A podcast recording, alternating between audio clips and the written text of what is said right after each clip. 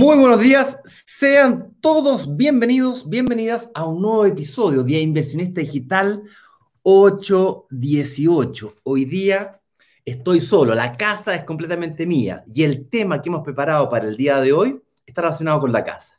Ya me endeudé con mi casa propia, soy un caso perdido. Nunca más voy a poder invertir en departamentos, nunca más voy a poder ser inversionista, mucho menos digital.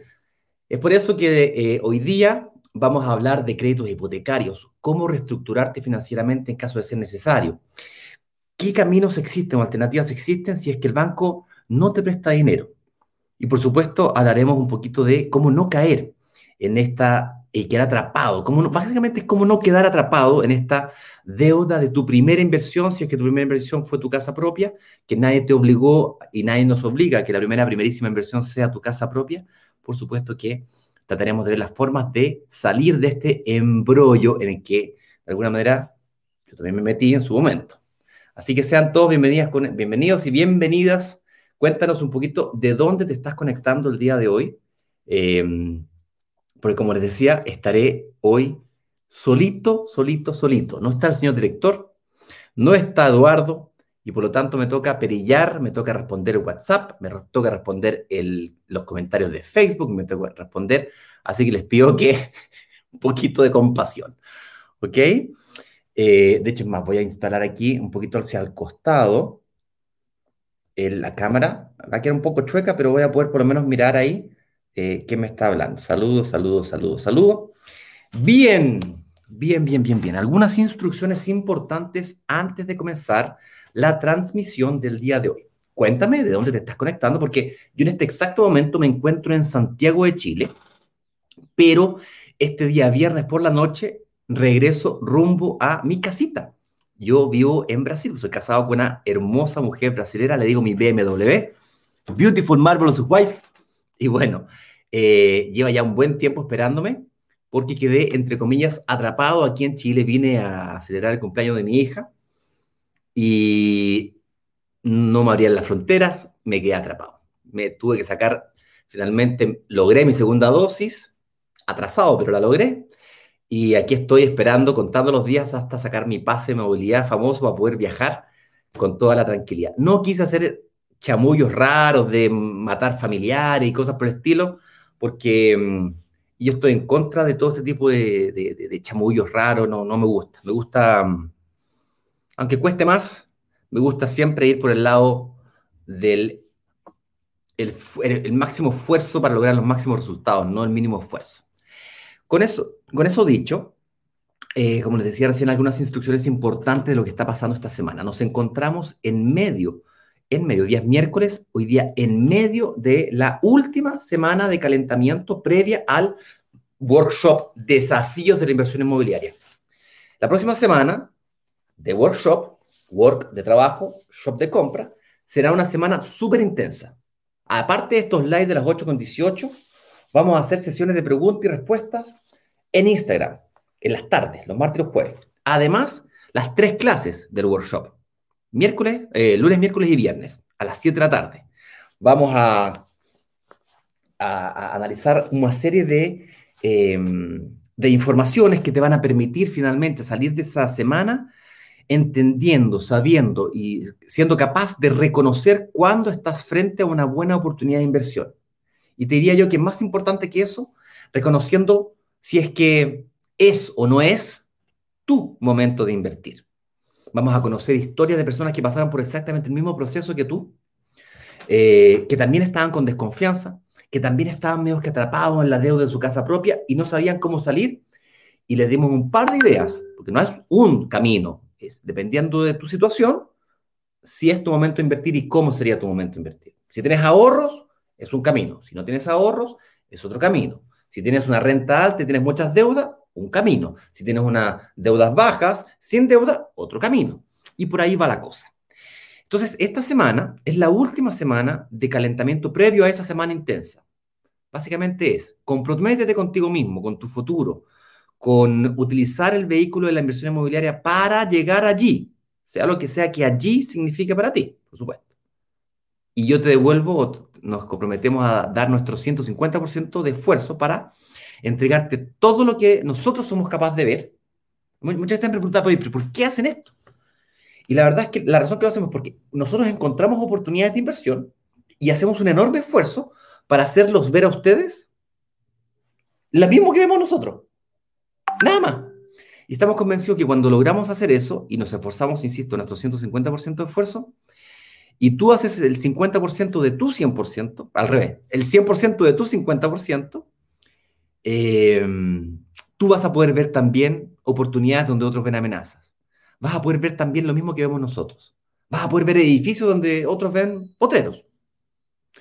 Eh, pero esto se potencia, se mm, desarrolla con más fuerza cuando tú logras prepararte mejor.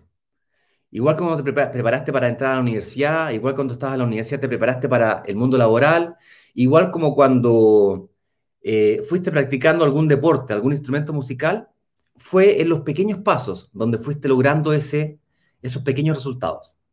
Pues bien, la próxima semana, como te decía, será intensa. Esta semana es una preparación para eso. Estamos analizando obstáculos, desafíos, mitos, leyendas, como por ejemplo esta.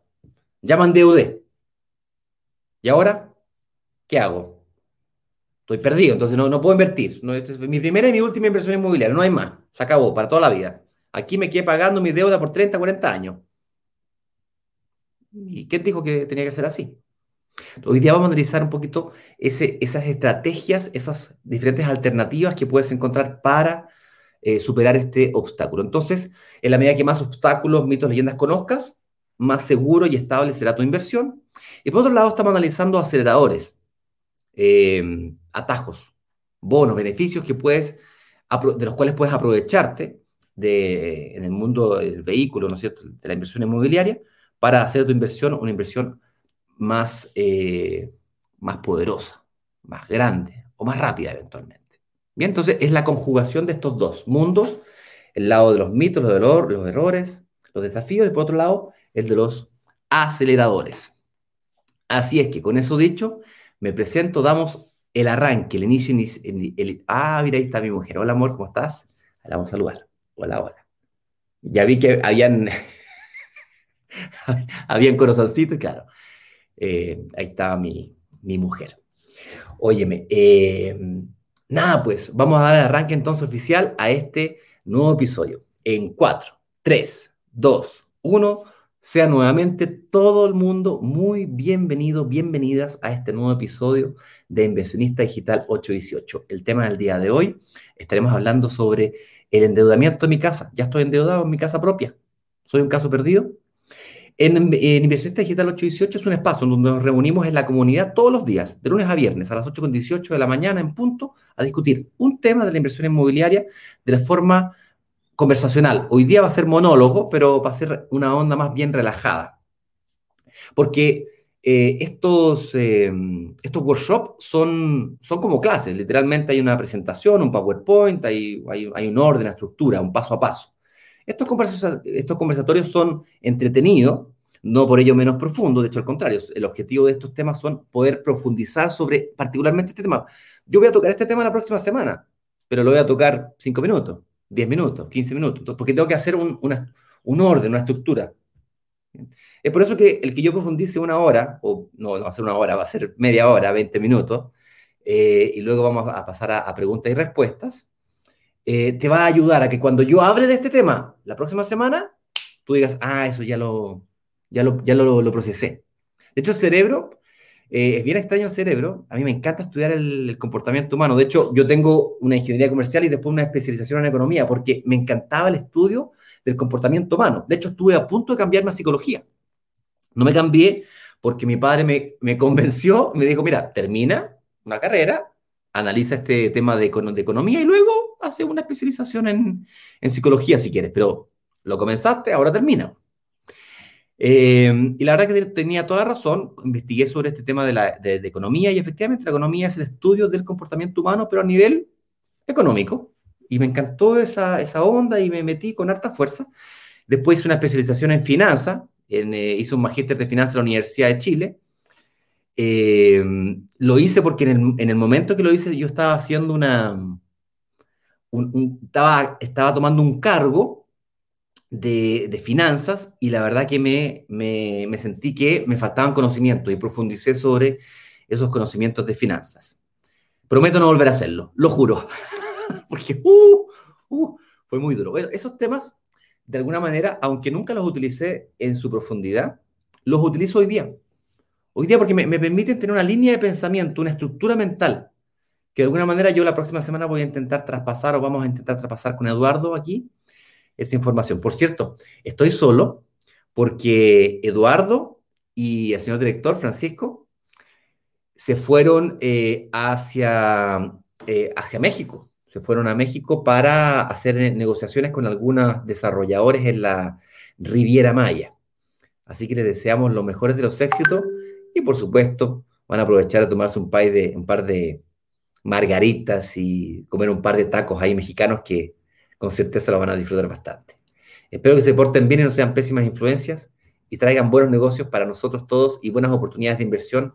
Eso sí, oportunidades de inversión internacional que son un poquito más, un poquito distintas a las, a las chilenas. Se sustentan en los mismos conceptos, pero tienen ciertos bemoles que tienen que ser adaptados, obviamente, a la realidad de una inversión internacional, específicamente en este caso en, en, lo que es la Riviera Maya, básicamente el corazón del Caribe, ¿no? Bien, pues entremos en materia entonces. Endeudarse con mi casa propia. Bien, el primer tema que quiero discutir el día de hoy con respecto a la casa propia es el siguiente. Número uno, nadie te obliga a que tu primera, primerísima inversión sea tu casa propia. Tú perfectamente puedes utilizar la inversión en departamentos pequeñitos y comprarte uno, dos o hacer varios ciclos de inversión antes de pensar en tu casa propia. La gente más joven, la gente, los, los, millennials y centennials ya, eh, como mi hija, por ejemplo, que tiene 24 años y eh, le, pidieron matrimonio recientemente, ella eh, quiere casarse, pero no necesariamente quiere como la casa. De hecho, tiene otras prioridades que son el emprendimiento, tiene otras prioridades relacionadas con la libertad, relacionadas con otros con otros aspectos que no están directamente relacionados al sueño de la casa propia. Nada de errado con el sueño de la casa propia, por favor. es la estrategia que tú utilizas para cumplir el sueño de la casa propia, lo que en mi opinión, en mi generación, que es la generación X, la generación del tener, el, más bacán el que andaba en el Mercedes-Benz a las 7 de la mañana. Hoy día estos, estos chicos ven a una persona vestido eterno, bien vestido, ¿no es cierto?, elegante en su Mercedes-Benz, camino a la oficina y dicen, pobre gallo, Pobre gallo que tiene, que trabajar de toda una vida para poder pagar ese, ese, vida. Eso no vida. La vida de los millennials es un poco más orientada hacia la libertad. No me preguntes por qué, si está bien o está mal, yo no soy juicio de la valor. Lo que estoy tratando de decir acá es de que nadie nos obliga a que nuestra primera, primerísima inversión inmobiliaria tenga que necesariamente ser el sueño de la casa propia. Porque ocurre una serie de elementos que te, obligan a endeudarte y en algunos casos sobreendeudarte. Un ejemplo. ¿Cómo fue que me compré yo mi primera casa o mi primera inversión inmobiliaria?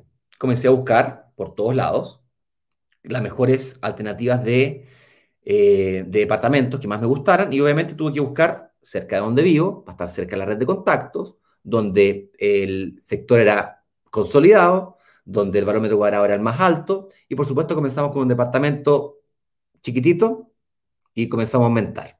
No que la cocina más grande, no que un tercer dormitorio. Larga historia corta, terminamos con un departamento de casi 140 metros cuadrados, de cuatro dormitorios, y éramos dos, más mi hija que, eh, que en esa época ya existía, ¿no es cierto? Con un departamento de dos dormitorios hubiésemos estado perfectos, pero el niño quería el de cuatro dormitorios y por supuesto después de seis meses buscar, una vez que me enamoré de un departamento, nadie me sacó la idea de eso. Y por supuesto tuve que pedir avales, complementar renta, eh, una serie de trucos financieros para poder efectivamente comprarme el departamento. En la época, por cierto, esto de pagar cuotas al pie, eso no existía. O sea, había que pagar tres, eh, tres cuotas a precio contado, en tres cheques. Había que pagar. Eso, de pagar en cuotas de 200 lucas no existía. 200, 300 lucas, eso, olvídate, por ningún motivo. Pero me la arreglé y logramos pagar en 10 cuotitas, penas del infierno si es que no cumplía. O sea, perdía todo mi capital, mi padre tuvo que aportar plata para poder pagar ese pie, obviamente el departamento me quedaba súper grande, entonces hubo que dar más pie para poder pedir una hipoteca más chica. Igual la hipoteca me quedó de 800 lucas y ahí el arriendo costaba 500 lucas y tuve otro problema. Bien, eh, el punto es que para poder comprarme mi casa tuve que llevar mis finanzas al límite. Y es más, con algunos trucos financieros, más el apoyo de mi padre, sobreendeudarme. ¿Ok? Y probablemente tú hayas hecho lo mismo.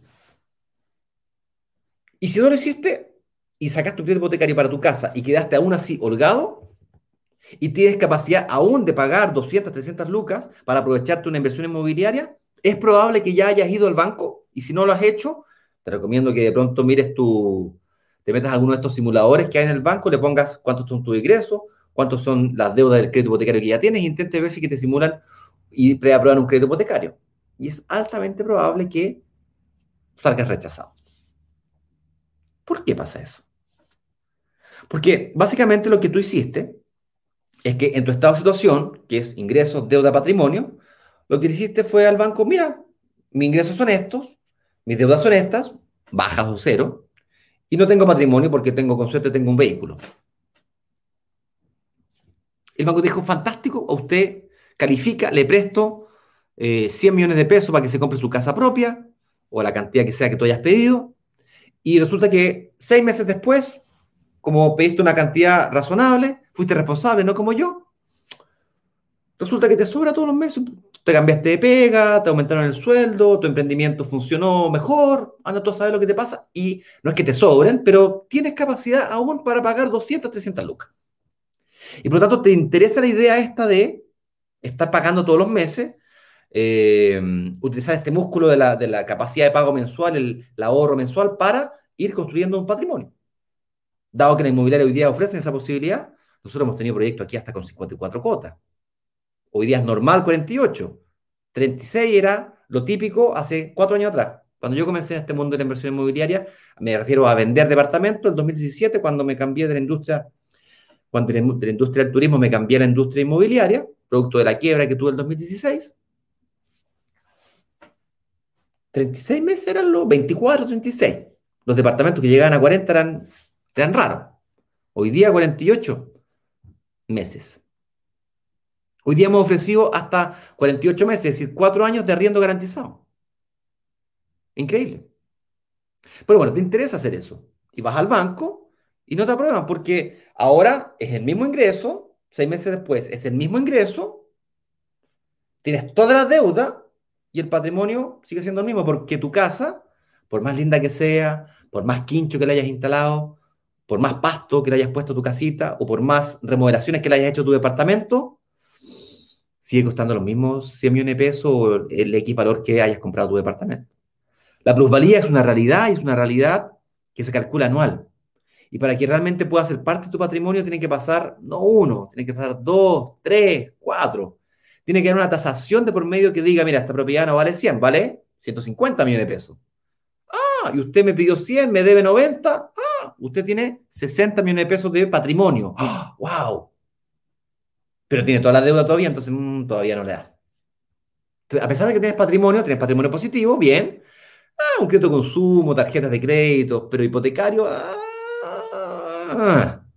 que sí, meo que no. Entonces la pregunta aquí es, vaya, ya estás en ese problema.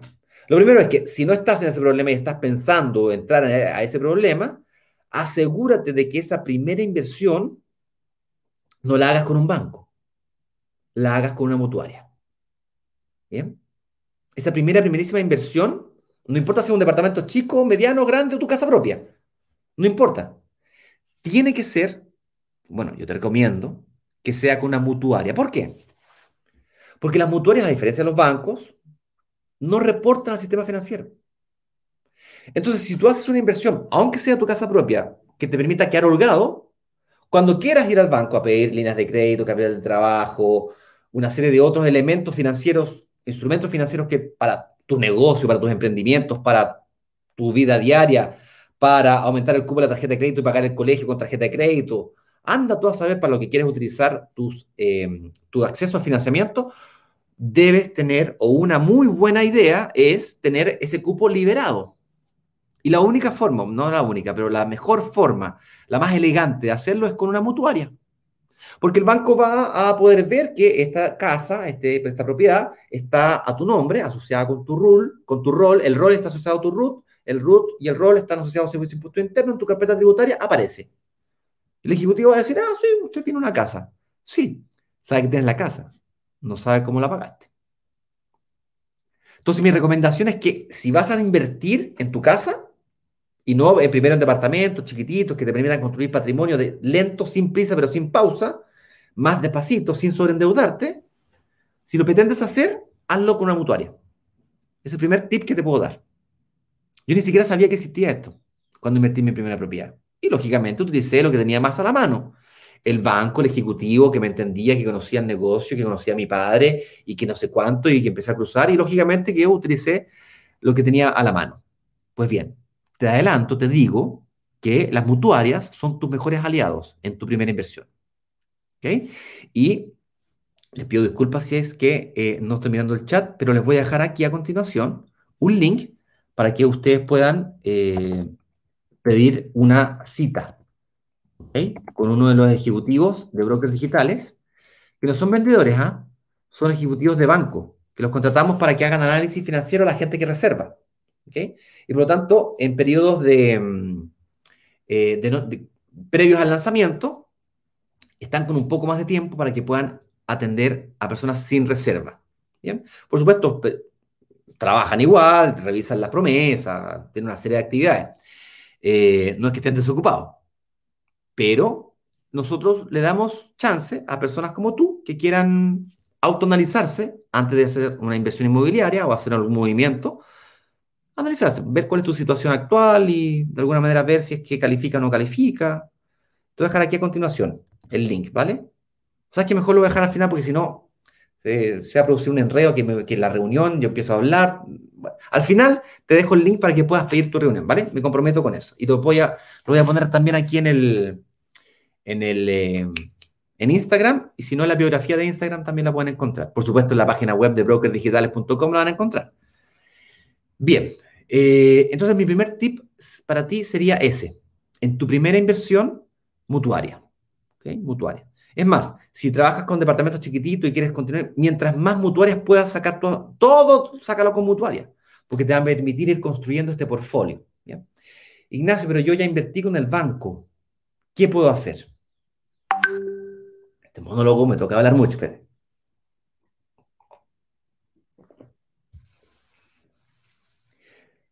Ya saqué mi crédito hipotecario con el banco.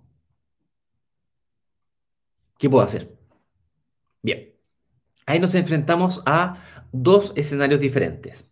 El primero es un escenario en el cual tú recientemente sacaste tu crédito hipotecario. Este año, el año pasado, hace dos años, hace cinco años. Es decir, llevas menos de la mitad del periodo total de tu hipoteca pagada. Es decir, lo sacaste a 20 años y llevas 10 años pagando. Sacaste a 30 años y llevas menos de 15 años pagando. Menos de 10, menos de 15. Llevas 3, 4, 5. Pues bien, te tengo una mala noticia. La mala noticia es de que en la primera mitad del periodo de tu hipoteca, la tabla de amortización dice que del total de la cuota que le pagas todos los meses al banco, la mayor porcentaje de esa cuota es para pagar intereses y la menor porcentaje es para pagar amortización de deuda. Es decir, ha estado pagando mayoritariamente intereses y muy poquito capital. Eso quiere decir que si pediste un crédito por 100 millones de pesos, han pasado 5 años y le debéis 999.999. le debéis casi todo. Ahí has disminuido muy poquito de deuda. ¿okay? Has pagado mayoritariamente intereses. Entonces, lo que puedes hacer es asumir la pérdida, asumir eso, y reestructurarte financieramente y traspasarte a una mutuaria. Es decir, un costo. Tienes que pagar, ¿no es cierto?, los costos del, eh, del, trámite de la, de la, del estudio de título, tasación y otros gastos generales que son productos de la misma. Son 500 lucas, 400 lucas, 600, entre 400 y 600 lucas que están hoy día, más o menos. Obviamente depende de la propiedad. Pero en general, están en eso. Perdón. Amanecí un poquito congestionado el día de hoy. Les pido disculpas. Em, y por supuesto vas a poder de alguna manera eh, reestructurarte financieramente, estas mismas analistas te pueden hacer una cita con un gestor de, con un gestor de reestructuración financiera, que tiene los acuerdos con las mutuarias y te puede reestructurar financieramente si es que así fuera necesario. Bien, te recomiendo que pases por el filtro del analista para que te diga mejor ese camino, ¿ok? Porque detrás de toda inversión inmobiliaria hay una estrategia detrás, ¿ok? Y todos estos tips que te estoy pasando te ayudan, pero de pronto en esa reunión privada va a ser eh, más fácil para ti saber cuál es tu camino. con eso dicho, si es que llevas menos de la mitad del crédito pagado, menos de la mitad del periodo del crédito, no, la, no, no el total del crédito, el periodo, porque lo que importa aquí es la tabla de amortización. Si llevas menos de la mitad, de pronto es una muy buena idea asumir la pérdida y traspasarte cuanto antes a una mutuaria. Tratar de bajar la cantidad de años o volver a la misma cantidad de años original, bajar la cuota y eso liberar quizás un poco de saldo para poder pagar una cuota para un pie mayor y comenzar a invertir en, propiedades más, pequeñitas. ¿Bien? Y hacer ciclos, ciclos rápidos de inversión inmobiliaria. Entonces, el hecho de reestructurarte financieramente, llevar tu casa, tu departamento propio, tu casa propia, a una mutuaria, de alguna manera, esconde del sistema financiero tu deuda ya adquirida. ¿Ok?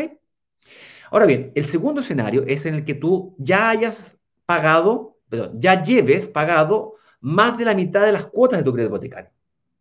De los 20 años vas por el año 15, por el año 13. O te faltan poquita cantidad de años para terminar de pagar. Estás terminando de pagar tu crédito hipotecario, no comenzando a pagar tu crédito hipotecario. Situaciones, si tu situación es esa, estás terminando de pagar tu crédito hipotecario, ahí te recomiendo otra estrategia. La estrategia es, no vayas con la mutuaria y reestructúrate financieramente para sacar un fines generales, que es un crédito hipotecario contra la misma propiedad que ya tienes hipotecada. Es como una segunda hipoteca, le llaman los gringos. Aquí te dicen fines generales. Este tipo de créditos generalmente llegan hasta el 65, 75 eh, por ciento del total la, del patrimonio que tienes en relacionado con esta propiedad y de alguna manera eh, te permiten tener la liquidez que estás buscando para sacar una hipoteca y con este dinero inviertes en la propiedad que te quieres comprar de 2.000, 3.000 UFs de departamentos chiquititos de inversión.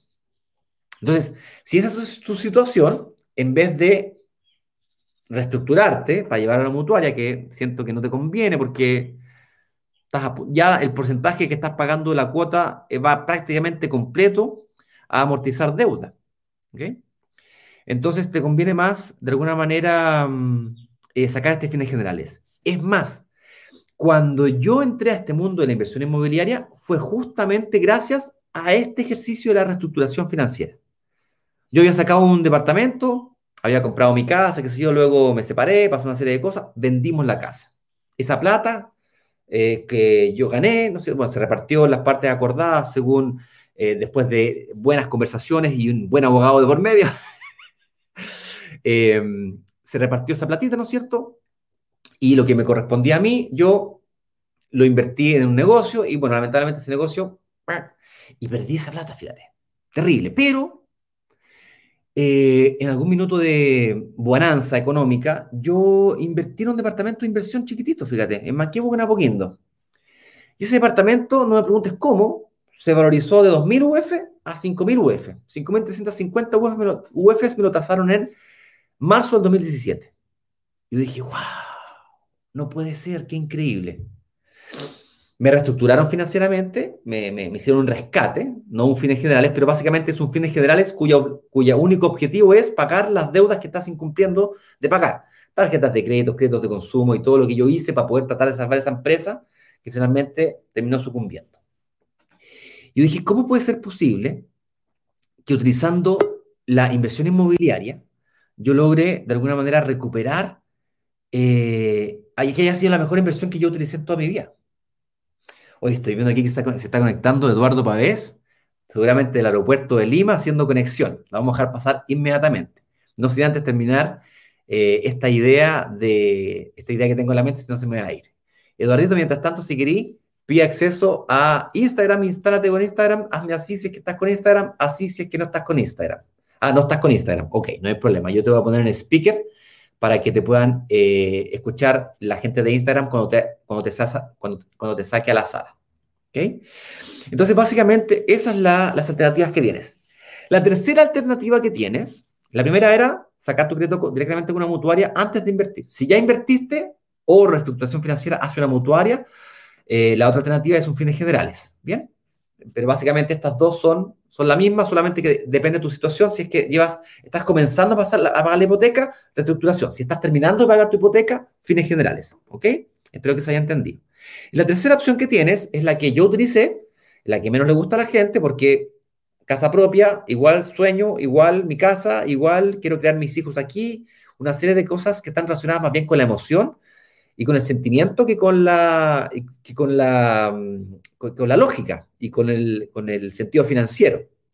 Y es básicamente te conviene vender tu casa. ¿Bien? Vendes tu casa, arriendas casa, utilizas el patrimonio que tienes más tu capacidad de financiamiento para crear y comenzar a construirte un portfolio de inversión inmobiliaria de forma, de forma eh, financieramente responsable y de forma estratégicamente financiera, eh, eh, estratégicamente para poder construir, insisto, un portfolio de inversión inmobiliaria. ¿Ok? Con eso dicho, ahora sí, vamos a dejar pasar aquí a nuestro escenario el señor Eduardo Pavés. Hola, Eduardito. ¿Cómo estás, amigo mío? ¿Me escucha bien? Muy, muy, muy bien. Muchas gracias por conectarte. ¿Dónde estás? Estoy en el salón VIP de, em, de Lima, fíjate. Venimos recién aterrizando en Lima, haciendo conexión. Tenemos dos horas de conexión y, pedimos acceso aquí al salón VIP y nos, nos dejaron pasar, fíjate. Así que no, ha sido agotador, fíjate, hemos dormido muy poquitito me imagino porque si que buscar tu pasaporte a la mitad de la carretera, me contaron un pajarito por ahí, me contó. Ah, no sabéis nada. Compadre, me pasaron a buscar a las 1 de la mañana y a las 10 de la noche digo, voy a hacer el check-in. Y me dice, número de pasaporte. El pasaporte. Y yo estaba en Santiago, viejo, yo vivo con Con. Compadre, me tuve que volver y un amigo, mi amigo Claudio de Saeta, se pegó el pique, fue a mi casa, tomó el pasaporte y me lo dejó ahí en placilla. Y después me tuve que volver, pues así que fue una locura. Llegué 20 minutos antes que, me pasaran a buscar, como a las cuarto para la una de la mañana, impresionante. Así que aquí estamos. Y bueno. Y bueno. Estamos entretenidos y viajando esperando la conexión ya. Oye, Eduardo, bueno, em, aquí estuve hablando un poquito sobre el tema de cómo poder salir de este embrollo que puede significar endeudarse o, en el peor de los casos, eh, sobreendeudarse con tu casa propia. Es lamentable, ocurrió mucho durante la pandemia que personas que se compraron su por, con, con, tal de conseguir el sueño de la casa propia, ambos, la pareja se endeuda en forma conjunta, complementa renta, se compra su casa, quedan atrapados ambos en esta deuda uno de los dos pierde la pega y no tienen tiempo, no tienen aguante para soportar ni uno, ni dos, ni tres meses. Como es su casa propia, no la quieren arrendar, se, se, tienen que ir, o cuando la quieren arrendar, dicen ya, ok, sacrifiquemos, arrendemos la casa, si quieren ir de la casa, y resulta que el dividendo son 800 lucas y el arriendo son 500 lucas. Les queda una diferencia en contra. Se tienen que ir a vivir a la casa los papás, o peor aún, tienen que vender sus propiedades en un momento en donde tienen que liquidar su propiedad, ni siquiera venderla, y es muy complicado. Entonces, ¿qué alternativas existen a eso? Y yo comenté que la primera alternativa era, de alguna manera, primero, eh, si vas a invertir, con mutuaria primero.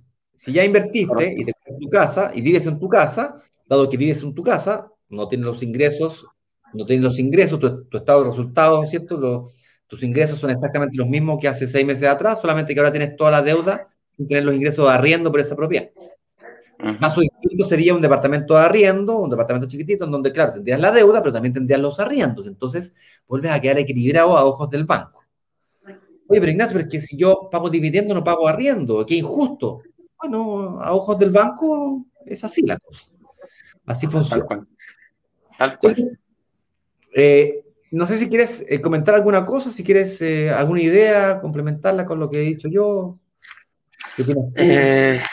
Eh, la verdad que me pilláis un poquito, un poquito ahí loco todavía porque ha sido, ¿cómo se llama? Venimos recién saliendo de, Policía Internacional y venimos corriendo aquí para tratar de, salvarte. Así que sigue, sigue, yo te empiezo a tomar el hilo y ahí vamos, vamos, vamos eh, pimponeando alguna, alguna pregunta. Sin problema. Vamos a pasar a, responder un par de preguntas. ah, perfecto. Dale, dale, dale, respondamos preguntas. Listo, listo, listo, listo, listo. Eh, aquí, Ignacio Ramos nos pregunta, ¿ustedes tienen contacto con algún broker de gestión de créditos de mutuarias? Sí, y ahora que, ahora que eh, ya pasamos a la pregunta, lo comparto en este exacto momento aquí en el chat. ¿Bien? Sí. Ahí Ojo, no es un broker que, gestione crédito hipotecario, es una empresa dedicada a, la, a, conseguir créditos hipotecarios nuevos con mutuaria y también eh, refinanciamientos hipotecarios. Entonces, te gestiona, es, bastante buena esta empresa, que es un partner nuestro, que lo, comentaba recién, que se llama Saeta. Ellos hacen lo mismo que nosotros, tenemos, eh, vamos mancomunados en este, en este camino y ellos te hacen una reunión personalizada contigo, Ignacio, eh, también de unos 35, 40 minutos, porque hay, son un poco más extensas que, la, que las nuestras, porque hay un poquito más, hay mucho número que darle para que él se cree una idea de tú eh, de tu situación y en base a esa situación dice, ok, ¿te conviene refinanciar? ¿No te conviene refinanciar?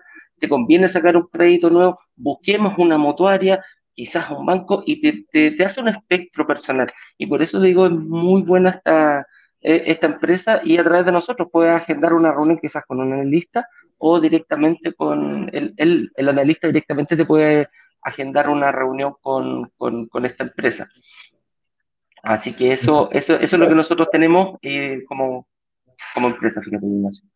Dime, Ignacio, ¿qué iba a hacer? Funciona de la siguiente manera. Primero, hace una reunión con nuestros analistas. Ellos te evalúan, construyen junto una estrategia de inversión inmobiliaria.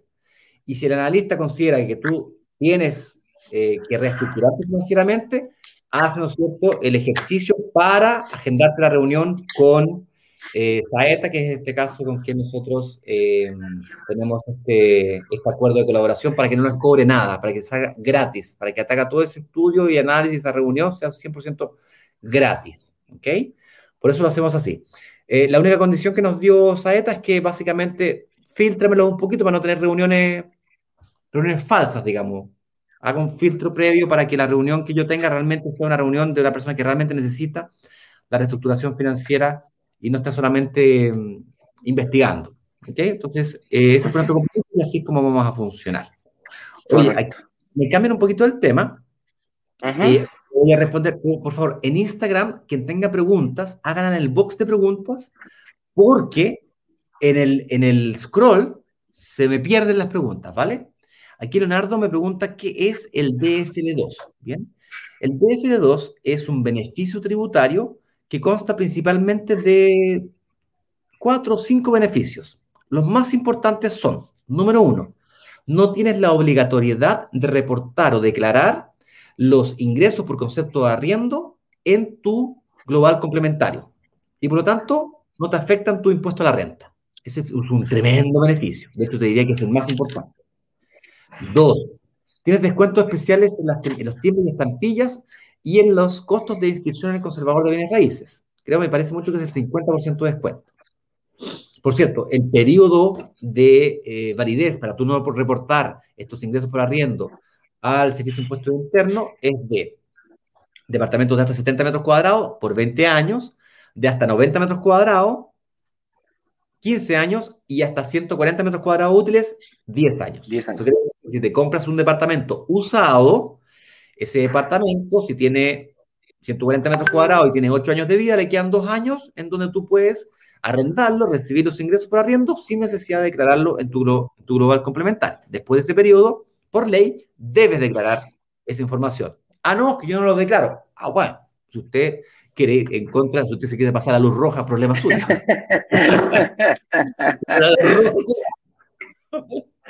Tal cual. Y así una serie de otros beneficios tributarios.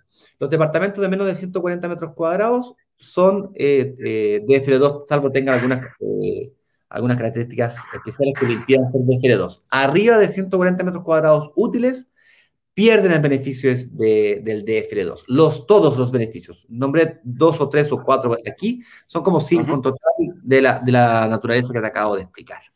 ¿Bien? Ahí, Ignacio, Ignacio, para complementarle tu, tu, respuesta, es como para que quede un, cachito, eh, no importa el precio, solamente importan los metros cuadrados para acceder o perder el beneficio del DGLO. No, importa, ah, no importa, eso es buen punto.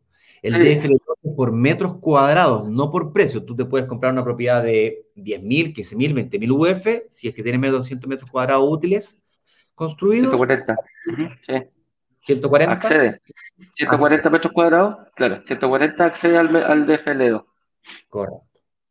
Ojo, todos los departamentos de inversión que nosotros proponemos están sí o sí dentro del DFLO porque son departamentos más, más pequeñitos, independiente de que tengan tres, tres dormitorios, por ejemplo, los últimos que lanzamos tenían 70, 75 metros cuadrados, entonces sí acceden al DFL2 y los que están más abajo, obviamente con mayor razón.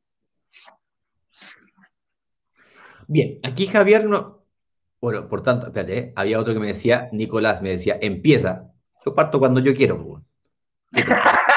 Oye, oiga. el programa lo hago yo. El programa lo hago yo. El programa lo hago yo. Y si estoy solo me revelo.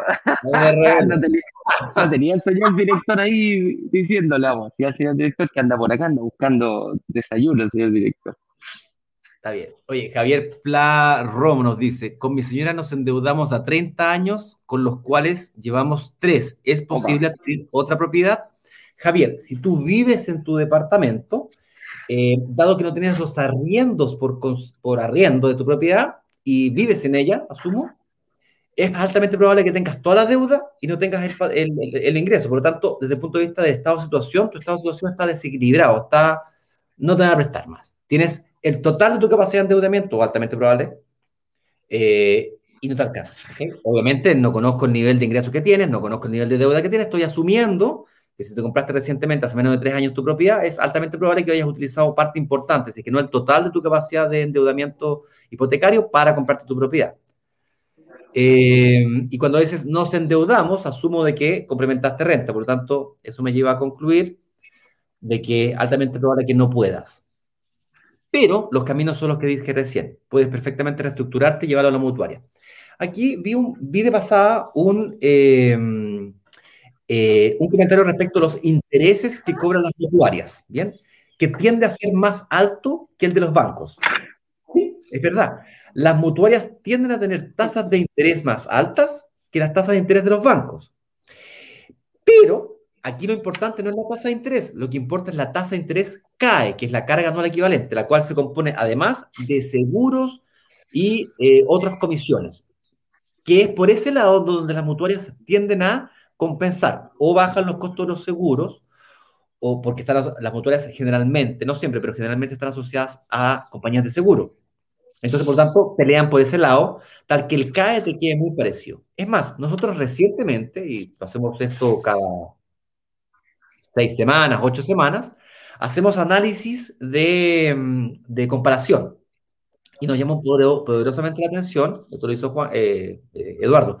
Cuéntanos, ¿qué es lo que te pasó a ti la última vez que hiciste este ejercicio eh, respecto a las mutuarias y las tasas de interés? La verdad que encontramos, nosotros tenemos una página, antes nos guiamos por el simulador de la CMF y encontramos esta página Compara Online, hipotecario, que tiene una ventaja bastante grande comparada con la otra, que se va actualizando mucho más rápido, está mucho más actualizado las ofertas y el tipo de crédito, y también mezcla mucho mutuaria y banco, fíjate. Y nos dimos cuenta que la verdad, la brecha que uno tiene en mente, que te dicen, oye, una mutuaria es mucho más cara que un, em, que un banco, fíjate que están muy a la par, incluso algunas más bajas que, que, ¿cómo se llama? que los mismos bancos. Así que este mito para mí, que es como pasa a ser casi mito urbano, de que las motores son mucho más caras que los bancos, la verdad que lo hemos visto considerablemente desde mucho tiempo, bajando, bajando, bajando, acercándose, equiparándose, y creo que están muy, muy, muy, muy, muy a la par. Hay que ver, eso sí, el tipo de producto. Eh, por eso, por eso esta página me gusta porque te da mucha, mucha, mucha amplitud eh, para poder verificar eso. Así que se la recomiendo, chicos. Compara online hipotecario, eh, comparaonline.com hipotecario. Ahí pueden, pueden verlo. Y, ¿Y sabéis cuál es la otra ventaja que te provoca esto, Ignacio? De cuando tú eh, eh, eh, ¿cómo se llama? Cotizas a través de un cotizador online donde hay muchos bancos y muchas eh, entidades financieras que tú sabes las condiciones que te dan, pero cuando tú lo haces directamente con el banco, tú quedas registrado en DICOM la consulta cuando el banco te hace, te hace, cuando te entrega una preaprobación bancaria. Y si tú lo haces con uno, con dos, con tres, con cuatro, con banco, al, al mismo tiempo el banco dice, ojo, a ver, ¿por qué esta persona está consultando tanto por créditos de similares características? Entonces queda en tu, en tu, en tu ficha. Así que es una, es una ventaja cotizar aquí porque tú vas a saber cuál es el efecto, pero no vas a quedar registrado. Así, que ese, eso. Oye, ¿te puedo sacar pica, Ignacio, antes de contestar otra pregunta? A ver. Mira, me trajeron desayunito, mira. Mish. el señor director fue y me trajo, me trajo desayunito, así que lo tengo aquí preparadito para cuando termine el programa, fíjate hoy, amigo mío. Vamos a quedar 10 minutos más respondiendo preguntas tras 9 y cuarto. Hay muchísimas preguntas. Este tema prende como, como seco, así que vamos a ir a un par de preguntas de Instagram para luego pasar a metralleta eh, rápidamente, ¿vale? Pero metralleta, metralleta.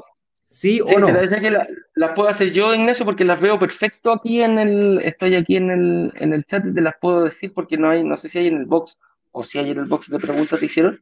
Ahí en el box, mijito, le vamos a dar prioridad al box, ¿vale? Ah, entonces, como siempre, démosle prioridad al box, el que lo hace bien. Bien, recomienden una mutuaria, por favor. Eduardito, recomiéndeme una mutuaria. No puede comer si está en el sino mala cara. No, estaba, estaba viendo. La verdad que no te puedo recomendar una mutuaria. Te puedo decir cuáles son las mutuarias que hay en el mercado. Eh, tenemos a MedLife, está eh, Penta también tiene vice hipotecario, hay algunos bancos que también tienen mutuaria, como el Banco ICE, el Banco Consorcio, están sacando esto, evoluciona, afianza, hay muchas, mutuarias, hay muchas mutuarias en el mercado. La idea es que tú vayas y cotices la que más te acerque, la que más acomode a tu perfil de inversionista y qué estás haciendo. Porque, ojo, las mutuarias también tienen la ventaja de ellos eh, fijar un perfil de cliente y no se mueven de ahí, fíjate. Hay motores que te entregan créditos sobre 2.500, 3.500 UF y, ahí hacia arriba. Hay otras motores que llegan hasta las 2.500, 3.000 UF. Entonces hay que fijarse bien cuál es el perfil que tú calzas para, para la motora. Yo te recomiendo verlo, métete a Google eh, y ve y compara qué tipo de productos tienen. Tienen una variedad de productos impresionante que te pueden ayudar y te pueden acomodar hay un producto que, sin más ni menos, que tiene una cuota mínima y una cuota máxima, fíjate.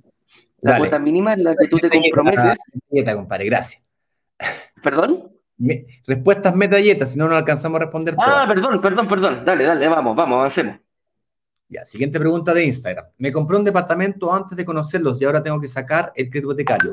Luego quiero comprar eh, más propiedades. Lo que tienes que hacer, mi amiga, es esta primera propiedad que te quieres comprar o sacar un crédito hipotecario, sácala con una mutuaria. De esa forma, cuando quieras seguir invirtiendo, va a ser más fácil eh, sacar los créditos hipotecarios. Porque dado que tú vives en tu propiedad, no vas a tener cómo justificar los ingresos. Distinto sería si es que tú eh, inviertes con departamentos chiquititos. Los departamentos chiquititos, dado que son para el arriendo, tu estado de situación va a volver a quedar equilibrado dentro de aproximadamente un año, una vez que demuestres un año arriendo, por contrato y demuestro los flujos de los depósitos todos los meses. Déjame continuar con un par de preguntitas por aquí. Eh, mm, mm, mm, intereses de las mutuarias lo encuentra caro, es justo el tema que estábamos conversando recién aquí. Ah, recomienda una mutuaria, por favor, ya lo dije. ¿Puede reservar ocho minutos, por ejemplo, mientras arreglo papeles para pedir crédito? ¿Puedo reservar con 8 millones Ah, ¿puede reservar con 8 millones, por ejemplo, mientras arreglo papeles para pedir crédito hipotecario? Sí. Una de las estrategias que nosotros sugerimos es invertir en un departamento de inversión que se entregue en dos años más, tres años más o hasta cuatro años más, y de, esa forma tienes tiempo suficiente de reestructurarte financieramente para enfrentar un nuevo crédito hipotecario. No tienes que esperar hasta que, hasta que te reestructuras para recién comenzar a invertir. Puedes invertir antes con fecha de entrega futura. Es un secretillo que les paso. ¿Ok? Bien. Yo creo que hay más preguntas, pero veo más, bastante preguntas también aquí en, ¿cómo se llama? En eh, YouTube. Así que nos vamos con preguntas. Vamos con preguntitas de YouTube. Eh, aquí, Roberto. Si compro un departamento para inversión, ¿cuánto tiempo debería o podría esperar a adquirir otra vivienda? Lo acabo de responder, este exacto minuto lo acabo de responder, aproximadamente eh, un año. Si es que compras, si es que reservas con fecha de entrega de 18 meses, por, ejemplo, te entregaron la, propiedad, la, primera propiedad, puedes comenzar a, pagar el pie de la segunda propiedad con fecha de entrega de mínimo un año para adelante, ojalá un año y medio, 18 meses, para que cuando te entreguen la, cuando tú tengas que sacar la hipoteca, tengas los arriendos de la primera en tu espalda. Si lo haces con una mutuaria, se hace todavía, todavía más fácil. David Gómez nos pregunta, hola, buen día. Si tengo un crédito hipotecario, ¿puedo hacer un refinanciamiento para comprar otra propiedad? Por supuesto, por supuesto que puedes. ¿Cómo hacerlo? Acabamos de compartir en el chat eh, y también lo compartí en el chat de, mm, de Instagram. Instagram. Sí, el link para que puedas agendar, brokersdigitales.com slash agenda. Si no, en la misma página de Brokers Digitales lo puedes encontrar. La gente que está en Instagram eh, lo puede encontrar en la biografía de Instagram, también está el mismo, el mismo enlace, ¿vale? En todo caso, no tiene ninguna ciencia, brokersdigitales.com slash agenda. eh, ¿Quiere agendar? Agenda. eh, Esa es la gracia. Máximo y sus tres mejores amigos. ¿Recomiendas realizar el trámite uno mismo o con intermediarios? Máximo, em, Eduardo lo acaba de responder esa pregunta, él recomienda, yo también lo apoyo en esa recomendación, te recomiendo a través de un intermediario. Primero porque no te cobran, bueno, en el caso de nosotros no te va a cobrar. Y segundo, em, cuando tú empiezas a cotizar con muchos bancos, eso levanta alertas al, al cuarto quinto banco, ya levanta, levanta alertas. ¿Por qué está cotizando? ¿Saliste rechazado? A ver, profundicemos un poquito más. Versus cuando cotizan estas empresas que saben que están cotizando con empresas, saben que están cotizando con cuatro o cinco bancos, por lo tanto no levanta esa alerta. Saben que se trata de una cotización y no de una falta de acceso a, hipoteca. Nos pregunta si hay empresas que se dedican a eso. Sí, eh, nosotros trabajamos con Saeta y acceso a él te sugiero que lo hagas. Primero pases por el filtro de los analistas para que te ayuden a hacer la, reunión. Y ahí sacas lo mejor de los dos mundos. Ahí te voy poniendo preguntas. Te pongo preguntas yo, Ignacio, para las voy leyendo antes. Vale, gracias. Mira, Manuel Norambona dice: Hola, Ignacio y Eduardo. Eh, buen día, lo sigo todas las mañanas. Sé que no es el tema de hoy, ¿Cuál es la diferencia entre arriendo asegurado o arriendo garantizado? Eh, a ver, no sabría, cada uno le pone lo que quiera. Es lo mismo. es lo mismo, pero el arriendo asegurado que nosotros ofrecimos es que básicamente la inmobiliaria te arrienda tu departamento. Te lo o sea, tú se lo compras y al mismo tiempo te lo arriendas a ti mismo, al valor de mercado. ¿Mm? un mínimo garantizado. ¿Bien? Hay un mínimo garantizado. El mínimo es de, no sé. Perdón. Aquí el señor director me dice que arriendo garantizado no cubre vacancia. Al revés, perdón. Arriendo asegurado no cubre vacancia. Esa es la vendría a ser la diferencia entre arriendo garantizado y arriendo asegurado. No, no queda claro eso. Eh, ¿Te refieres al seguro de arriendo? No, que el arriendo garantizado. Manu, Manuel, em, no, nos queda claro exactamente, porque cada uno aquí le pone el nombre que quiera al bono y al beneficio. Eso es verdad. eso es verdad. Yo no sé dónde leíste y qué leíste. Cuando nosotros hacemos un bono, que le ponemos un nombre, explicamos exactamente qué significa ese bono. Bien. Entonces, te sugiero que preguntes por WhatsApp esa pregunta para que el señor director te pueda responder con eh, todas las ganas. ¿Vale? pregunta.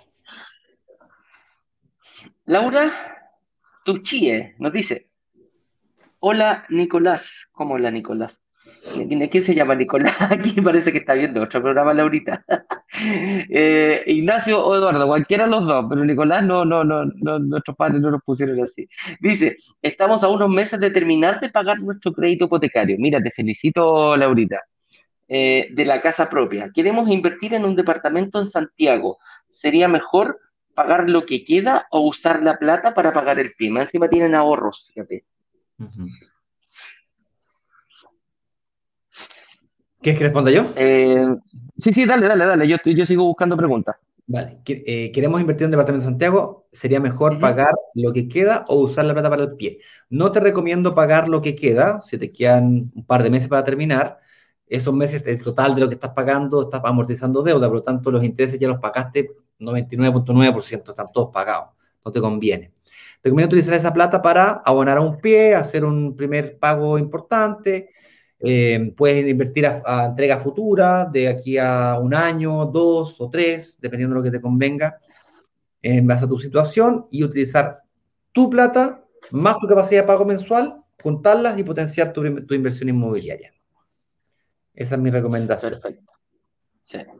Aquí, Luigi Anes nos dice, si la primera vivienda recién obtenida se está arrendando por casi el doble del dividendo, wow, eh, buen negocio hizo, ¿conviene igual pasar el crédito de un banco a una mutuaria?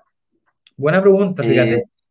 sí, habría que analizarlo específicamente de cómo, en qué etapa vas pagando el crédito. Aquí, según lo que dice la pregunta, eh, la primera vivienda recién obtenida, no sabemos cómo la compraste, no sabemos cuánto viste de pie, cuánto tiempo llevas pagando el crédito. Te recomiendo que agendes una reunión y te hacemos una estrategia personal. ¿Cuál es el, tema? Si estás, si estás al principio del crédito, quizás haces tripas corazón y si una mutual te ofrece mejores condiciones favorables, muy favorables, te podrías cambiar. Pero si ya pasaste la mitad del crédito, estás llegando al final, al refinanciarlo vuelves a pagar mucho interés, entonces quizás en ese caso no te convendría. Ahora, suena como que, suena como que dices quedarte como estás. O sea, si está, si está con, lo que está, que está pagando, está recibiendo el doble de lo que paga. Si, si, paga dividiendo por 100 y recibe 200 de, Claro, claro. Habría que mirarlo un poquito más despacio, como dice Eduardo. Daniel Silva pregunta, hola, me conecté recién, ¿me puedo orientar qué hacer? Tengo una casa propia y quiero comprar dos departamentos más créditos con mutuarias. O vendo mi casa y con ese dinero pago un porcentaje de ambos depas. Em, tengo una casa y quiero comprar dos departamentos. Sí. O la vende y que su casa propia no, vaya a tener que rentar. Puede ser, habría que analizarlo, fíjate también. Es difícil darte una respuesta tan, tan no es tan evidente. Eh, yo te sugiero que hagas una reunión, una cita con una analista eh, en brokerdigitales.com slash agenda y ver tu caso más, más puntual. Yo tomé el camino de la venta, ¿ok? Yo me separé y vendí. Porque cuando, quise, cuando me separé y quise arrendar la casa, el arriendo era más bajo que el dividendo, mucho más bajo. Entonces, vendimos. Adrián Jaimes nos dice, deseo invertir con una mutuaria en un departamento pequeño. ¿Alguna propuesta para la comuna de Quillota o la comuna de La Cruz? ¿Me puedo asesorar con ustedes? Eh, Adrián, mira, nosotros, a diferencia de otros brokers, eh, hacemos esto, entregamos el conocimiento para que ustedes lo adopten y después que ustedes puedan elegir. Tienes dos opciones. Nosotros vamos a presentar una propuesta, pero hacemos una propuesta, eh, un, lanzamiento a cada cinco o seis semanas. Entonces no tenemos una variedad de que te digamos que tú te acerques a nosotros, nuestro analista o, cualquier persona de la, empresa que te ofrezca, diga, no, mira, tengo un departamento en Quillota, tengo otro en La Cruz, tengo otro en La Serena, elige el que tú digas. No, eso nosotros no lo hacemos. Sí te aseguro que después del curso vas a poder tomar una, una decisión propia, pero no, te, no, no damos ese tipo, no somos ese tipo de brokers. Así que, eh, aquí estamos. Eh, Polet Rojas nos dice, para un hipotecario en mutuaria, ¿es mejor con un intermediario? Em, sí, eso Sí, yo creo que sí. Yo creo que te vaya a quedar más asesorado, vas a tener un, un, ¿cómo se van a hacer las cotizaciones por ti. Así que yo creo que sí, sí es mejor con un intermediario, estimada Polet. Pamela Neculfilo. Eh, si tengo DICOM, ¿puedo cotizar con una mutuaria? Eh, no. Si tienes DICOM, no. Las condiciones que una mutuaria te pide para un crédito hipotecario son las mismas que un banco te pide. Por lo tanto, si es que estás en DICOM, es probablemente que seas rechazado. Lo que sí puedes hacer es invertir, resolver tu problema en DICOM, un proyecto que, cuya fecha de entrega sea en tres años más o cuatro años más. Cosa que tengas tiempo suficiente para arreglar tu situación y que eventualmente salgas de DICOM y, estés bien para un nuevo crédito hipotecario a la fecha de entrega, la propiedad en tres años más, cuatro años más. Ese tipo de proyectos, ese tipo de proyectos existen. Imagínate un proyecto de cuatro torres, se entrega unos 24 meses, 30 meses, 32 meses, 40 y 48 meses más. El de 48 meses te sirve. Correcto. Vamos a la última pregunta, estimado. mira, aquí también me están preguntando si tiene. Vamos a la última pregunta con Gabriela. Nos dice: Ahora las tasas fijas están mega altas, pero la variable es baja. ¿Recomiendan comprar con fija o variable? Tengo que salir de un crédito para poder comprar otro departamento. Mira, que las tasas estén altas o bajas depende del punto de vista. Claro, si tú lo comparas contra marzo de este año, hoy día están más altas que marzo, pero siguen estando mucho más bajas que a esta misma fecha del año pasado.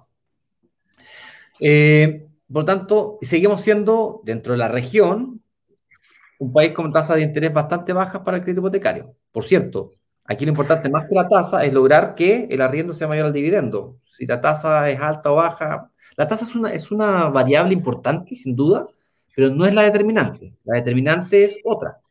Es si es que el arriendo va a ser mayor, si es que el, producto eh, se asocia o no se asocia, la cantidad de pie que vas a pagar, la cantidad de años que vas a pagar.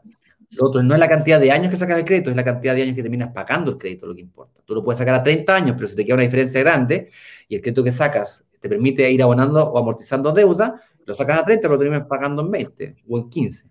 Depende de los beneficios o las condiciones que te permite la, institución financiera.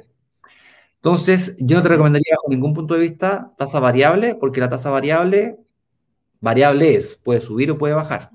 Y el otro problema que tienen las tasas variables o las mixtas es que pagas mucho interés al principio y casi nada de capital eh, solamente al final. Entonces, son muy duras a lo que a lo que a tasa de interés se refiere en relación a la tabla de amortizaciones. Bien, pues antes de despedirnos, déjame hay alguna pregunta aquí en Instagram. Aquí, me invitaron a... ¿Ustedes hacen eso también? Usted puede asesorarse con quien usted estime conveniente. Mi recomendación, sin embargo, es que antes de que tomes cualquier tipo de, de inversión inmobiliaria o cualquier tipo de decisión de inversión inmobiliaria, participes del workshop de la próxima semana. Eso te va a permitir tener una visión mucho más amplia, para que no te dejes influenciar por la opinión de un vendedor o de una sala de venta, ¿ok? Y seas tú quien tome control de tus decisiones de inversión inmobiliaria. Recordemos que se trata de una inversión importante, quizás la más importante de, del año, quizás de tu vida. Estamos hablando de tus ahorros, de tu patrimonio, de tu familia, de tu futuro. Entonces, yo no me la tomaría a la ligera, invertiría tiempo y esfuerzo, va a ser una semana muy intensa, en descubrir este mundo. ¿Bien? Luego de eso, usted puede salir a vitrinear a donde usted quiera. Y le prometo que seguimos siendo amigos. más, eres bienvenido, bienvenida a quedarte en la comunidad, inclusive después de eso.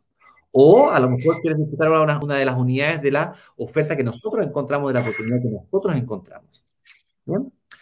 Con eso dicho, les mando un fuerte abrazo, que estén muy bien y nos vemos mañana a las 8.18 de la mañana en punto, con un nuevo programa de Inversionista Digital 818 con algún otro tema.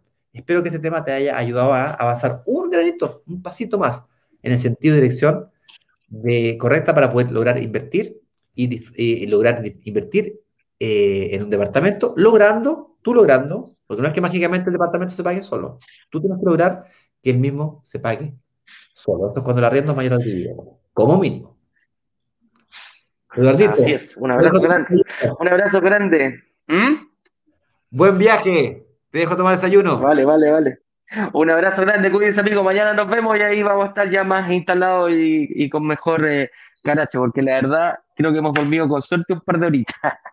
Así que un abrazo grande, nos vemos, que estén bien. Chao, chao, que estén bien.